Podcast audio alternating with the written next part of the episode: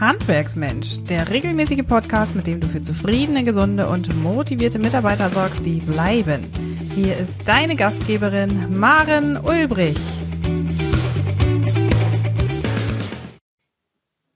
Hallo und ganz herzlich willkommen zur Interviewreihe mit unseren Erfolgsfrauen aus dem Handwerk. Ich habe heute zu Gast bei mir im Studio Michelle Sachs, die Inhaberin von Gold Sachs, ihres Zeichens Vergolderin im Handwerk in Berlin. Ganz herzlich willkommen, Michelle. Ja, herzlichen Dank, dass ich hier mitmachen darf. Sehr gerne. Ja, ich habe es fast schon vorweggenommen. In welchem Gewerk tummelst du dich? Was ist dein Steckenpferd? Ja, ich bin gelernte Vergolderin. Mhm. Das heißt, ich arbeite mit Blattmetallen. Blattmetalle können aus Gold hergestellt werden, Silber und ganz vielen anderen Metallen wie Kupfer zum Beispiel. Und mit diesen Blattmetallen können wir alles Mögliche veredeln. Also das können Bilderrahmen sein, das können Skulpturen sein, es können sogar ganze Wände sein. Das ist so meine Spezialisierung, dass ich so in der Innenraumgestaltung tätig bin. Oder eben dann auch Stuck. Ja, und es kann innen und außen passieren. Ja, vor Ort und in der Werkstatt wie bei mir. Es ist sehr, sehr vielseitig. Mhm. Jetzt haben wir im Vorgespräch ja eigentlich auch schon herausgearbeitet und ich für mich herausgefunden, dass das ja durchaus auch eine Nische ist, die du da abdeckst, die ja doch nicht täglich in unserem Alltag vorkommt. Seit wann bist du denn und arbeitest du in diesem Gewerk? Das stimmt, es ist eine absolute Nische. Der Beruf ist sehr, sehr selten. Mhm. Ich habe ihn gelernt, ähm, ja, vor 13 Jahren. Mittlerweile habe ich meine Gesellenprüfung gemacht. Mhm. Dann habe ich noch zwei Jahre studiert, Theatermalerei und habe hier und da noch ausgeholfen. Und selbstständig gemacht habe ich mich im Jahr 2012. Mhm. Das sind jetzt acht Jahre her. Und seitdem bin ich halt intensiv und durchgehend am Vergolden. Mhm. Und Du hast mir im Vorgespräch verraten, was dein Schwerpunkt ist. Magst du da vielleicht noch ein, zwei Sätze zu sagen? Mhm, gerne. Also mein Schwerpunkt ist die Wandvergoldung. Mhm. Also zum Beispiel für Ausstellungsflächen im Pergamon-Museum haben wir sehr viel Wandfläche vergoldet mit Schlagmetall, das ist Blattmessing. Und jetzt stehen davor die Skulpturen, die Ausstellungsstücke. Und das macht einen sehr imposanten Eindruck. Also das sind insgesamt 200 Quadratmeter Wandfläche gewesen, was wow. schon sehr viel ist, mit Wänden, die bis zu 5,20 Meter, 5,50 Meter hoch sind. Das heißt, man arbeitet dann auch vom Gerüst aus und über einen längeren Zeitraum mit vielen Mitarbeitern. Und was man nicht vergessen darf, ist, ist immer so, dass die Blätter recht klein sind. Mhm. Also Blattgold ist standardmäßig 8 mal 8 Zentimeter Mhm. Und das Blatt Messing, was ich verwendet habe, ist ähm, ungefähr doppelt so groß. Und die werden einzeln aufgelegt. Und bei dieser besagten Ausstellung im Pergamon-Museum im Neubau haben wir circa 10.000 Blätter aufgelegt. Und die werden einzeln aufgelegt, Blatt für Blatt eben. Ja, und das ist mein Steckenpferd. Da kannst du ja wirklich sagen, dass du am Ende des Tages genau siehst und weißt, was du geschafft hast. Das ist ja auch etwas, was man dem Handwerk einfach so schön nachsagt, dass wir am Ende des Tages erkennen können, welche Arbeit wir geleistet haben und was wir handwerklich tatsächlich ähm, geschaffen haben. Auf alle Fälle, ja. Das macht auch äh, die besondere Freude aus. Also es ist schon sehr zufriedenstellend eben, dass man das sehen kann und dass auch andere das sehen können. Also wenn es dann wirklich fertig ist, gerade bei uns, bei den Vergoldern, das Ergebnis zu sehen mit dem Kunden zusammen, weiß nicht, das bringt meistens Freude, eigentlich immer. Und auch schon währenddessen, wenn man damit arbeitet, mit dem Blattgold, mit diesem edlen Metall, mhm. sind die Kunden immer fasziniert. Also es ist schon ein sehr, sehr, sehr, sehr schöner Beruf und erfüllend. Mhm. Bereichernd, das kann ich mir gut vorstellen. Mhm. Absolut. Ja, bist du ja nicht nur Inhaberin von Gold Sachs, sondern auch die Vergolderin schlechthin. Welche Aufgaben gehören denn zu deinem Tätigkeitsbereich ja als Unternehmerin? Das muss ja sehr, sehr vielfältig sein. Mhm. Ja, eben zu, dem, zu den Aufgaben als Unternehmerin, da zählen halt hm, diese üblichen Aufgaben wie ähm, natürlich ein Angebot schreiben, also das Kalkulieren zählt dazu, Ganz wichtig ist vorher natürlich die Beratung, die Gespräche mit den Kunden, die zum Beispiel hierher kommen in die Werkstatt, dann muss ich erstmal rausbekommen, wo die Reise hingeht, was sie möchten. Die gesamte Kommunikation, die Kommunikation auch mit den Mitarbeitern. Ich habe freie Mitarbeiter für größere Projekte. Die müssen koordiniert werden und angeleitet werden. Ähm, also alles, was hinter den Kulissen mehr passiert. Und die Kontrolle natürlich dann von den ja, Ergebnissen, von den Arbeiten. Und ja, am Ende natürlich die Rechnung stellen ähm, und natürlich auch so ein bisschen so ein strategischer Hin äh, Blick auf das Geschäft, wo ich denn stehe, wo ich denn hin möchte, was ich gerne voranbringen möchte. Also es ist ziemlich umfangreich und so geht es so weit, dass ich selber selten zum Vergolden komme. Da bin ich dann eher die Spezialistin, zum Beispiel, wenn es so ganz besondere Aufträge sind oder wo man ein bisschen tüfteln muss, was ich nicht so leicht abgeben kann zum Beispiel. Mhm. Mhm. Jetzt bist du ja in leitender Position. Ähm, dein, dein, der Unternehmer deines äh, Handwerksbetriebes und ähm, dein einziger Mitarbeiter sozusagen neben den freien Mitarbeitern, von denen du gerade gesprochen hast. Ähm, glaubst du, dass du da besondere Stärken als Frau in dieser Rolle hast, um eben genau das auch so bekleiden zu können und dass du da vielleicht Vorteile gegenüber Männern hast? Mhm. Ähm, ich denke schon. Also das habe ich jetzt gemerkt in den letzten Jahren, dass Empathie sehr wichtig ist mhm. und das ähm, wird gerne den Frauen zugeschrieben. Also die Gespräche sind sehr wichtig, gerade im Vorfeld. Wenn ähm, Kunden nur so eine vage Vorstellung haben von dem, was sie da vergoldet haben möchten und ich da erstmal drauf eingehen möchte und gucke, wo, was, was ihnen eigentlich vorschwebt, wo sie eben auch stehen, was ihre Vorlieben sind und da geht es auch viel um Sehen und Fühlen und viel Einfühlungsvermögen zeigen. Es gibt ja auch einige Kunden, die nicht ganz einfach sind und da muss man immer so ein bisschen das Maß halten von zu viel und zu wenig, von ähm, lieber in Ruhe lassen oder nochmal drauf eingehen. Also es ja, bedarf schon oft Fingerspitzengefühl in der mhm. Kommunikation mit den Kunden, genauso wie mit den Mitarbeitern, was ja sehr wichtig ist. Ähm, und dass man da ja einfach mit denen zusammenarbeitet, dass es ein gutes Team wird, dass die Mitarbeiter auch Freude haben, für mich äh, mit mir zusammenzuarbeiten. Und deswegen ist, glaube ich, ähm, ja, Empathie, wie ich schon meinte, ganz wichtig. Und ähm, ich glaube, auch das habe ich jedenfalls jetzt so erlebt, so ein Miteinander auch stärker ausgeprägt ist Mhm. Ein Miteinander unter den Kollegen, jetzt bei den Vergoldern oder auch Restauratoren und auch andere Geschäftspartner, Partnerinnen.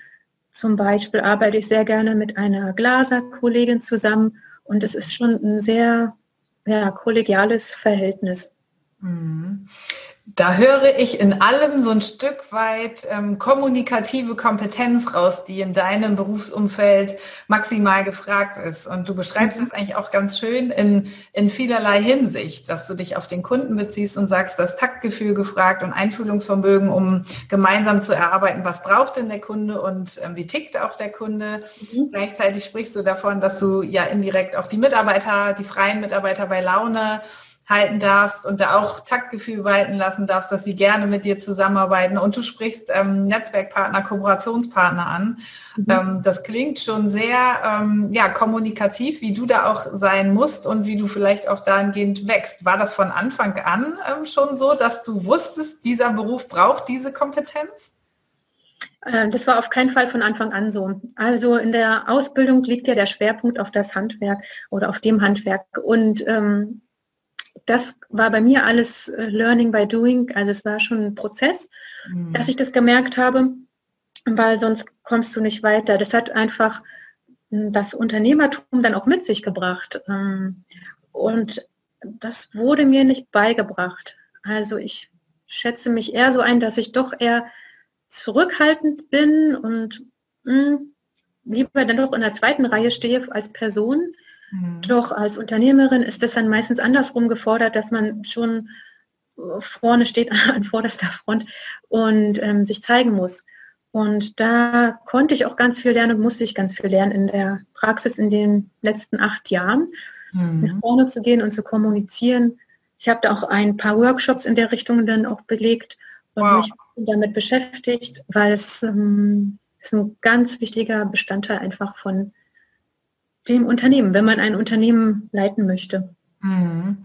Jetzt ist es ja müßig, äh, darüber zu diskutieren, ob Frauen an der Stelle die besseren Unternehmer sind.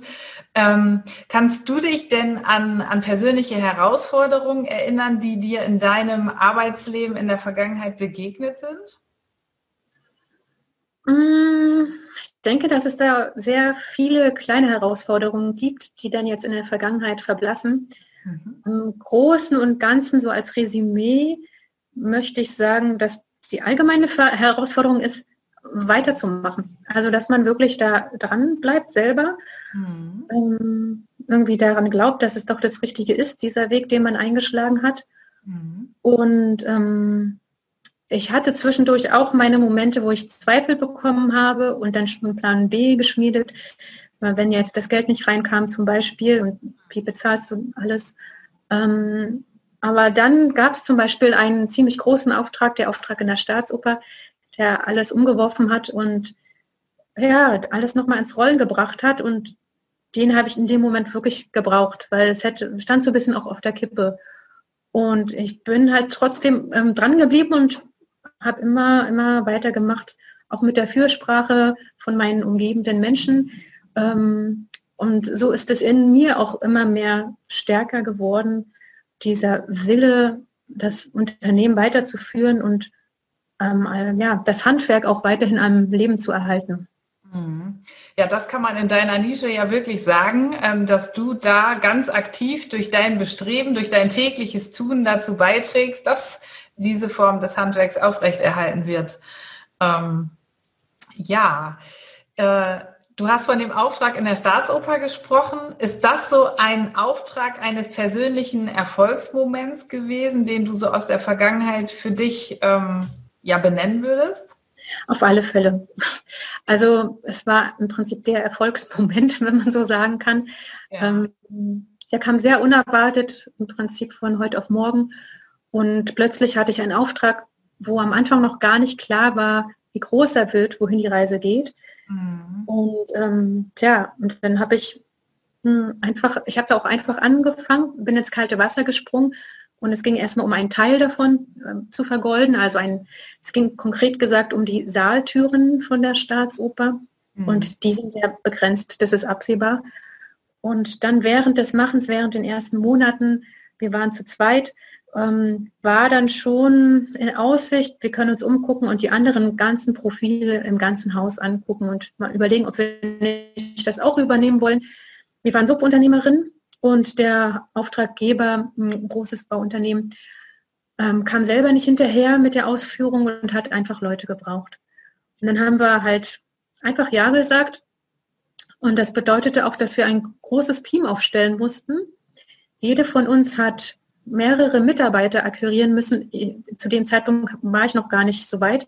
Ich hatte sieben, acht Leute dann, ja, immer ähm, stückchenweise wollte ich schon sagen, sieben, acht Leute peu à peu dann an Land gezogen.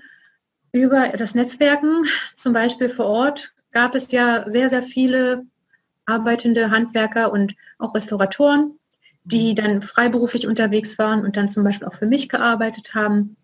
Und es war eine kunterbunte Mischung aus Vergoldern und Restauratoren und dann durch Weitersagen, dass das immer größer geworden ist.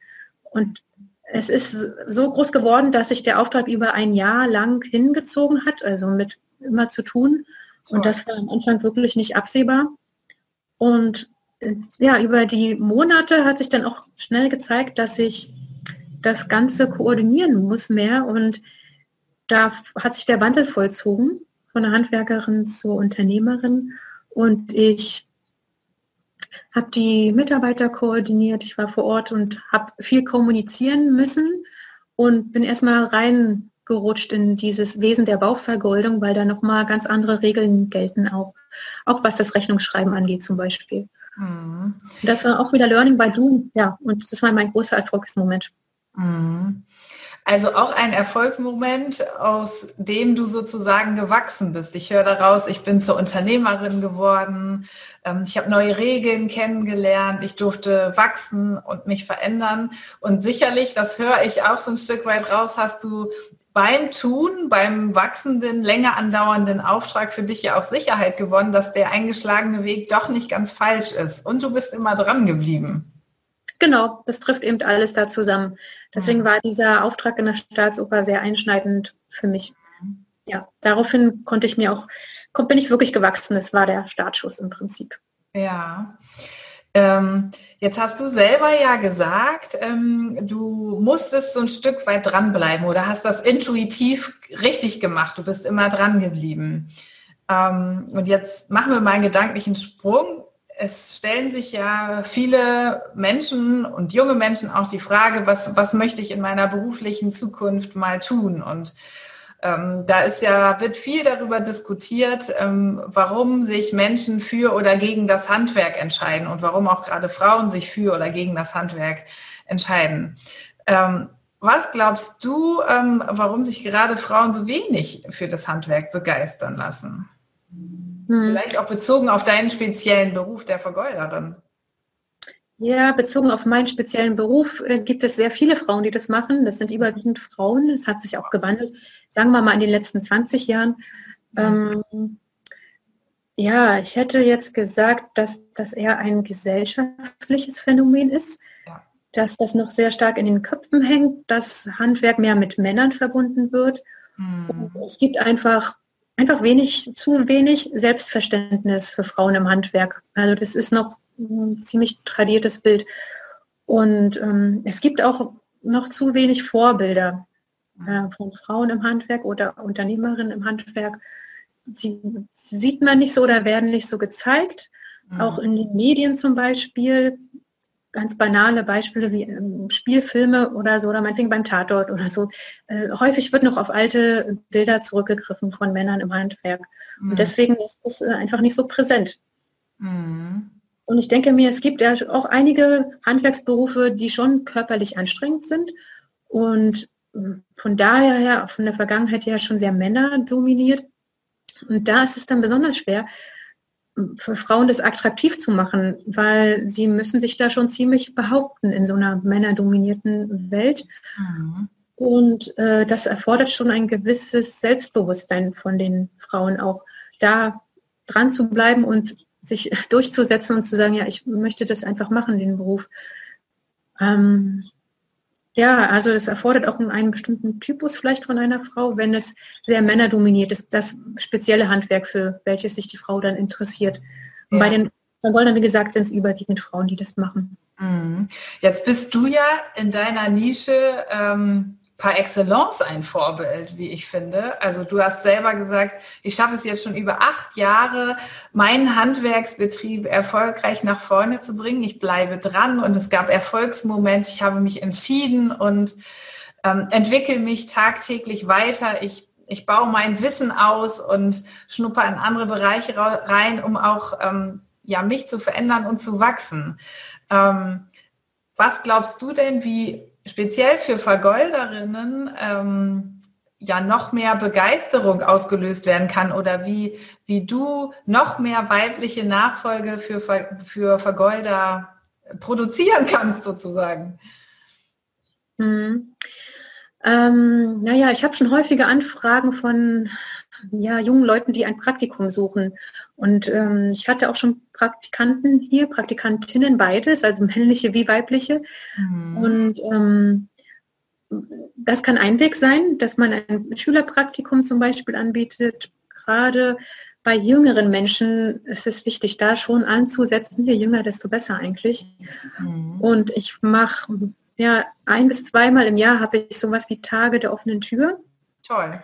Zum Beispiel zu den Europäischen Tagen des Kunsthandwerks sind meine Werkstatttüren geöffnet und da kommen hin und wieder auch äh, Eltern mit ihren Kindern vorbei und sind ganz angetan. Und also da erlebe ich schon viel Freude darauf und auch ja, Begeisterung für das Handwerk, für das Vergolden, dass viele sich da schon so vormelden quasi, ach ja, kann mein Kind denn hier mal ein Praktikum machen? Und ähm, das ist das, also über diese, das Öffnen von den äh, Werkstatttüren. Also teilweise sogar, wenn ich bei Kunden zu Hause bin und ähm, zum Beispiel in privaten Wohnungen einfach da arbeite, dann sind dann mal die Kinder da und die können mir über die Schulter schauen und sind total angetan und auch kommt häufig vor, dass die Kinder dann sagen, oh ja, ich möchte Vergolderin werden, ja. weil es schon eine zauberhafte Arbeit ist. Mhm. Das sind jetzt so die ersten Punkte, die mir einfallen. Hm. Mhm. Das ist schon eine zauberhafte Arbeit. Ja, das ähm, würde ich tatsächlich gedanklich mal, mal so mitnehmen, dass die Vergolderin ja auch einen Zauber mit in den Raum als solches bringt. Das ähm, mhm. ein sehr charmantes Bild. Da hänge ich tatsächlich gerade einen Moment fest. Spannend. Ja. Ähm, was würdest du denn jungen Menschen oder Menschen im Allgemeinen, Männlein und Weiblein, mit auf den Weg geben, wenn sie jetzt sozusagen ganz am Anfang stehen und sagen, ich, ich möchte ähm, ins Handwerk gehen oder ich möchte vielleicht sogar ein eigenes Unternehmen im Handwerk gründen, einen eigenen Handwerksbetrieb gründen? Hast du da so ein, zwei, drei gute Tipps? Ähm, Wichtig ist wirklich an sich zu glauben, was ich schon meinte, ähm, und an zu sich und zu seiner Arbeit zu stehen. Also das habe ich jetzt häufig bei mir und bei anderen auch beobachtet, dass so ein bisschen die Frage nach dem Wert.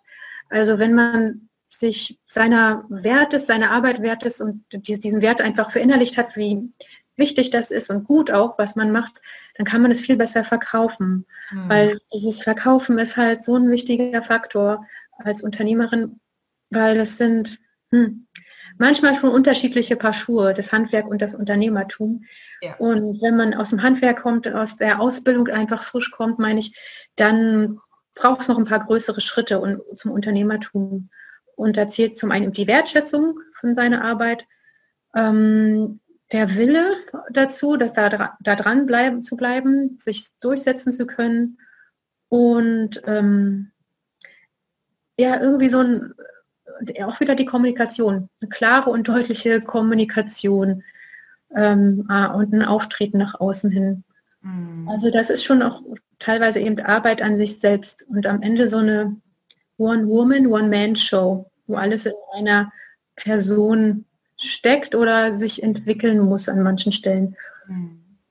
Ja, wo alles, all diese Eigenschaften in, in Personalunion sozusagen abgebildet werden. Genau muss, also so, wo wir so eine Basis brauchen, aber die gleichzeitig auch ähm, wachsen darf und sich entwickeln darf, so wie du das ja auf deiner Reise auch ganz schön beschrieben hast. Ich bin mhm. dran geblieben, ich habe mich entwickelt und ich habe manche Punkte und Eigenschaften vielleicht nicht in die Wiege gelegt bekommen oder beigebracht bekommen, aber ich habe gelernt, was ich brauchte und habe mir die Kompetenzen dann angeeignet. Genau. Ganz genau. toll. Genau ja, Selbstvertrauen zu haben, hast du auch angesprochen, den Willen zu haben. Und ich greife nochmal als letzten Gedanken sozusagen diesen Zauber auf, den du gerade beschrieben hast. Das ist ja ähm, fast gar nicht entscheidend, ob wir nun über den Beruf des Vergeuders sprechen oder über einen anderen Handwerksberuf. Entscheidend ist ja, dass Menschen, die am Anfang stehen, für sich diesen Zauber für den eigenen Beruf entdeckt haben und einen inneren Antrieb sozusagen haben, äh, der sie motiviert, ähm, den nächsten Schritt zu geben, gehen und der sie auch motiviert, dran zu bleiben, auch wenn es mal nicht so einfach ist und die Gelder vielleicht mal nicht reinkommen, die Kundenaufträge nicht sofort bezahlt werden, also auch mal eine Durststrecke zu überstehen. Und das schaffen wir eben nur, wenn wir den inneren Antrieb und den Willen haben, sozusagen für diesen Zauber einzustehen. Mhm. Sehr gut zusammengefasst. Ja, Michelle, wir könnten wahrscheinlich noch ewig weitersprechen über genau diesen Zauber deines Berufes im Handwerk. Ich äh, habe mich sehr gefreut, dass ich mit dir dieses Interview führen durfte. Mhm. Und ich kann mit Fug und Recht behaupten, dass du die erste Vergeuderin bist, mit der ich zeitlebens gesprochen habe. Und an dieser Stelle wirst du mir von diesem Moment an ganz sicher ewig in Erinnerung bleiben. Im wahrsten Sinne des Wortes mit einem Zauber behaftet. Fein, das freut mich sehr zu hören. Schön. Michelle, ich möchte mich an dieser Stelle ganz herzlich für das Interview bedanken. Wir werden all deine Links ähm, zur Website ähm, und zu dir als Person in die Shownotes setzen und äh, die Möglichkeit geben, dass unsere Zuhörer und Zuschauer natürlich auch direkt Kontakt zu dir aufnehmen dürfen.